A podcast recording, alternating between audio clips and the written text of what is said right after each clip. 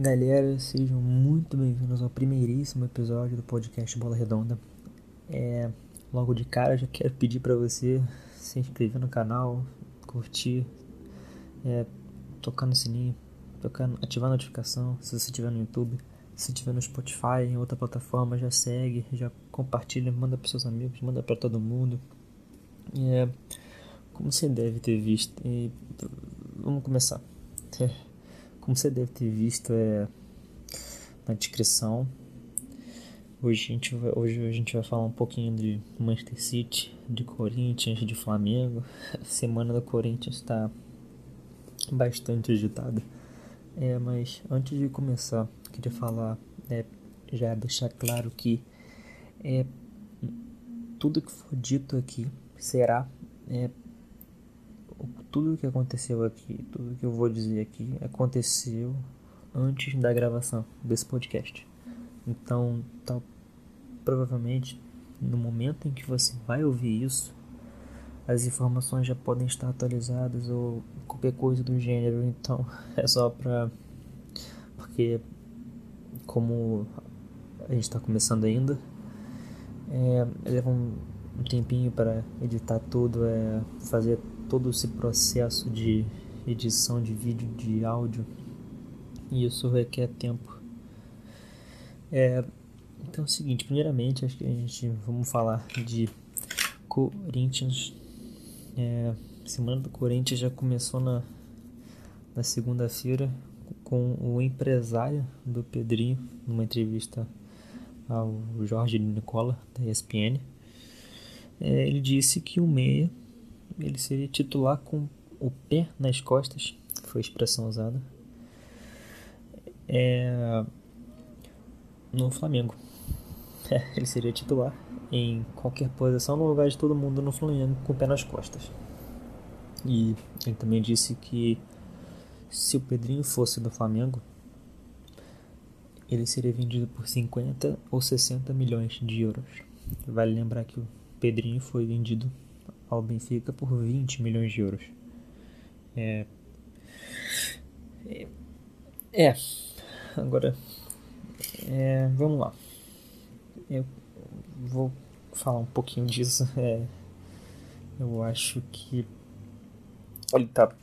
O empresário do Pedrinho tá bem errado no que ele disse. Acho que ele não colocou da maneira correta. Porque se a gente for pensar né, no time titular que a gente tem sempre na cabeça do Flamengo. Diego Alves, Rafinha, ali o Gustavo Henrique e o Rodrigo Caio, ou Rodrigo Caio e Léo Pereira, Felipe Luiz, Arão Gerson, Everton Ribeiro Rascaeta, Bruno Henrique e Gabriel Barbosa, Gabigol. É, o Pedrinho ele joga numa faixa de campo que o Everton Ribeiro é, na, do meio para direita ali, que eu acho que não tem a menor possibilidade do Pedrinho jogar naquela faixa de campo. É... E no lugar do Arrascaeta eu acho meio difícil, porque, na minha opinião, o Arrascaeta é muito mais jogador que o Pedrinho, o Everton Ribeiro também. No lugar do Gerson não tem a menor condições, não existe condição nenhuma para o Pedrinho estar na faixa de campo do Gerson. É, o Pedrinho não acho que no, na função o Gerson dá muito mais dinâmica de jogo, controla muito mais meio campo do que o Pedrinho poderia controlar, eu que eu acho. Bruno Henrique e Gabigol não dá para mexer, com o Pedrinho principalmente, então não, não dá. Então acho que não dá, ele não seria titular. Talvez brigasse, né, por posição, mas não seria titular. É, é continuando de Corinthians, é, a gente soube no início, da, no início da semana também que o Corinthians está com três meses de atraso no pagamento dos jogadores. Esses três meses de atraso é direitos trabalhistas, CLT, e direito de imagem. É, o, pela lei, pela lei Pelé, de acordo com a lei Pelé, o jogador ele pode pedir rescisão de contrato na justiça e pode sair de graça do clube depois de 90 ou mais dias de falta de pagamento. Então, ou seja, o Corinthians está correndo o risco de qualquer jogador. Lembrando sempre que é no momento da gravação desse podcast, hoje, no dia 13 do 6, é, qualquer jogador pode sair de graça do Corinthians. E isso. O André vai ter que se virar lá para poder pagar, né? é, a gente também teve essa semana o diretor de futebol, o Dúlio Monteiro Alves, que admitiu que admitiu o interesse do Corinthians no Alex Teixeira. Apesar do Alex Teixeira dizer que ele não foi consultado, que ele vai ver depois quando o futebol na China voltar de fato quando ele vai vir lá, ele tem um contrato até o final do ano que vem, se eu não estou enganado, ou meio do ano que vem. É, ele tem contrato lá e ele diz que espera cumprir, né?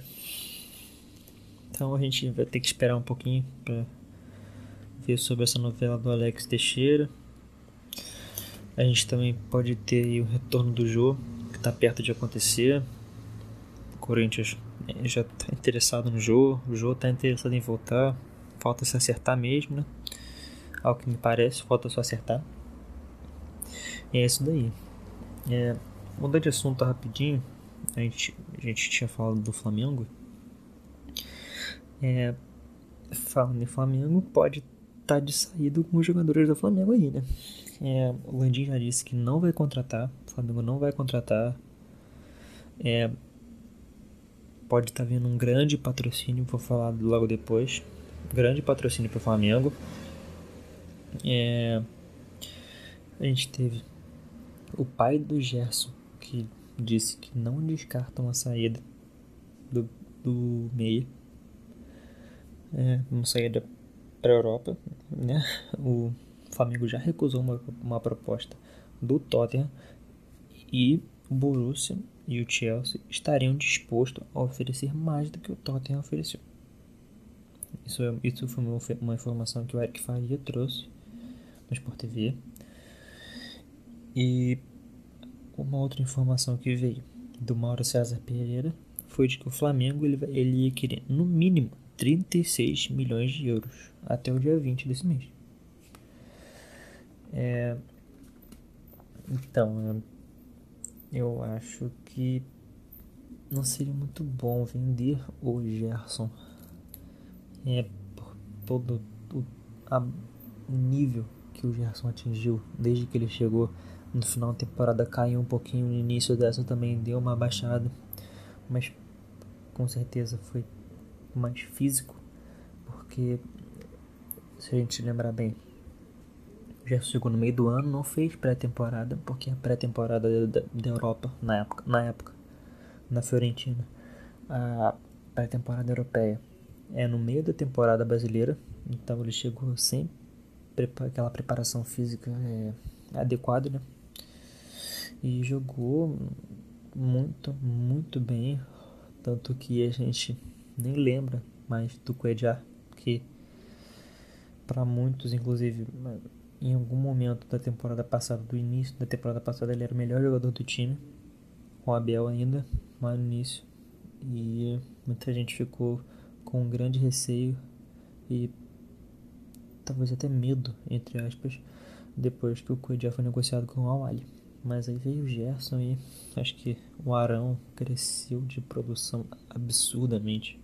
Acho que nem nos no flamenguista mais otimista esperava aquele rendimento do Arão e o entendimento dele com o Gerson no meio campo foi sensacional e foi um grande trunfo dessa equipe do Jorge Jesus.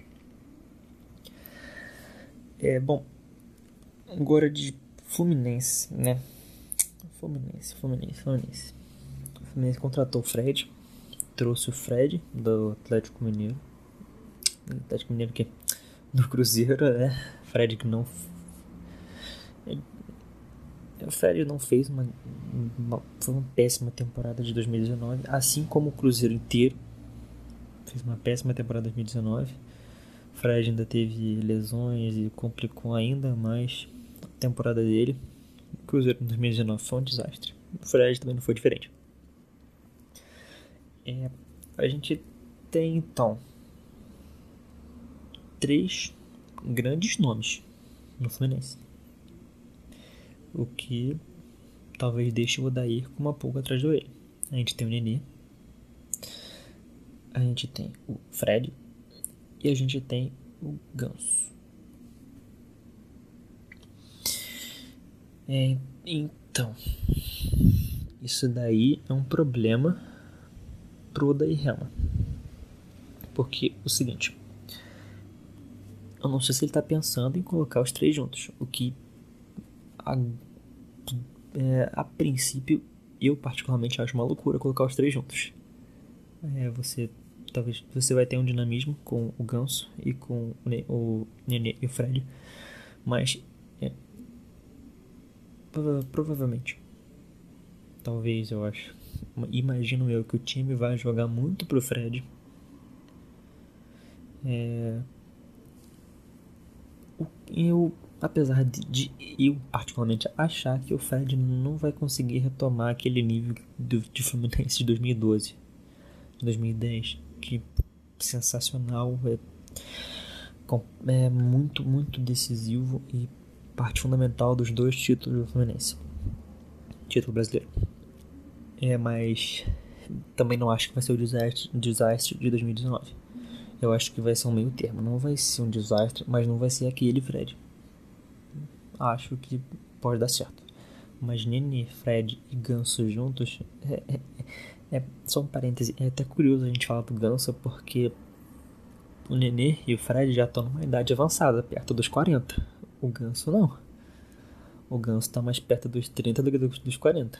E a gente fala do Ganso como se ele já super veterano, quarentão, não sei o que, não sei o que, mas é, é verdade, acho que eu perdi total esperança no Ganso. É, de tudo, desde da saída do Santos, é, foi um talento jogado fora, dá pra dizer, porque é muito difícil entender o que aconteceu com o Ganso. É, bola ele tem atrapalha muito ele fisicamente, lesão. E é uma pena. Porque o Brasil tenha perdido um talento desses. Mas enfim, Nenê e Fred Ganso juntos eu acho difícil. O time vai ter o toque de bola do Nenê e do Ganso. Vai ter. Vai ser bastante ofensiva, mas. Três coisas. Eu acho que. Duas coisas, na realidade. Eu acho que. Eu acho bem decisivo. Eu acho que a marcação não vai dar para contar com esses três. Com o Fred, bola aérea, só bola aérea. O Nenê, ele se doa muito, mas ele não é de marcação. Ele é um cara de se doar. O Ganso, acho que nem, nem, nem de se doar e nem de marcação. eu acho que o Ganso não é nenhum, nenhum desses. E o time não vai, com esses três, vai perder velocidade. Porque você vai abrir mão de alguém para colocar esses três. O, o, o Fred deve ser titular. Vai jogar Fred, Nenê ou Fred e Ganso. Acho que Fred e Nenê seria melhor. O Nenê tava jogando muito bem até o, que a parada dessa da, da, da, da pandemia. É, e o Ganso já não vem bem faz tempo, como já foi dito. É, então a gente vai ter que esperar para ver mais, né?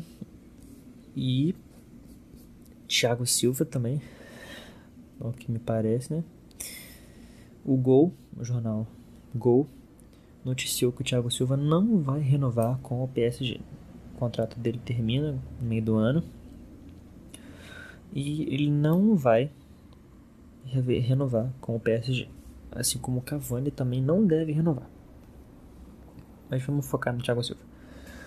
Thiago Silva é, desde que saiu notícia de que ele não ia renovar, que ele não ia renovar com o, com o Paris Saint-Germain, é, os torcedores do Fluminense já já se ficaram animados com a possibilidade de um retorno do Thiago Silva. É, tricolor declarado, sócio torcedor, se associou, sócio torcedor aí, né?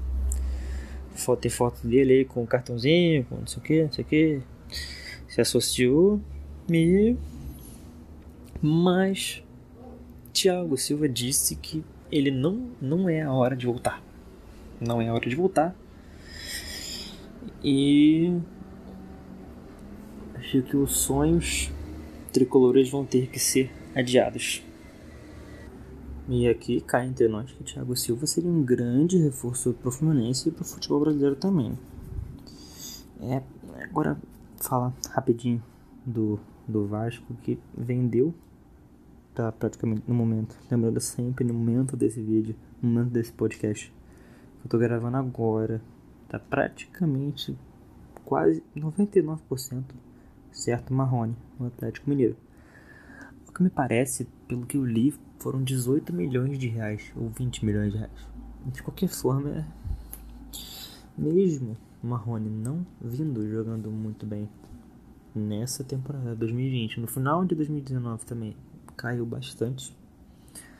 É, ele era um jogador muito importante no Vasco em 2019. É, considero que essa 2019 dele foi muito bom para se firmar de vez titular absoluto do Vasco. E isso só escancara ainda mais é, a realidade dos clubes brasileiros de, de vender, vender, vender. E o Vasco vendeu, vendeu muito mal. mal. É, 18, 20 milhões de, de reais pelo Marrone, um, um cara da base. É, aos pouco, aos pouco, aos pouco. E agora para encerrar, é, explicar um pouquinho, falar um pouquinho do Manchester City que iniciou a defesa no Tribunal Arbitral do Esporte é, pela punição imposta pela UEFA de, de excluir o Manchester City por dois anos de competições europeias por violar, por, pela violação do fair play financeiro. Essa, essa defesa já acabou, acabou, começou e terminou essa semana. Acho que foram três dias de defesa e a decisão mesmo só vai ser em julho, ou, em julho, ou seja, o Manchester City vai jogar, a Premier League vai jogar, a Champions muito, muito provavelmente. É, sem saber se vai poder jogar próxima, as próximas Champions. É, e rapidinho, só para explicar aqui o que, que é o fair play financeiro, para você que está ouvindo aí, não sei se você conhece, vou explicar aqui bem básico. É o seguinte: quem se classifica para uma competição da UEFA para ser aceita, entre aspas, ela tem que seguir três princípios. O primeiro, não pode ter calote você tem que provar que você não tem dívida e nem atraso com algum clube, com clube, ou salário, ou atraso em previdência ou em autoridades fiscais. Você não pode ter esse tipo de dívida. Segundo, você não pode gastar 5 milhões de euros além do que você arrecadou pelo período de avaliação. Esse período de avaliação, de avaliação são 3 anos. E isso não conta, não entra na conta despesas com o estádio, centro de treinamento, base e o futebol feminino. Só conta futebol masculino, é, sem contar estádio e CT.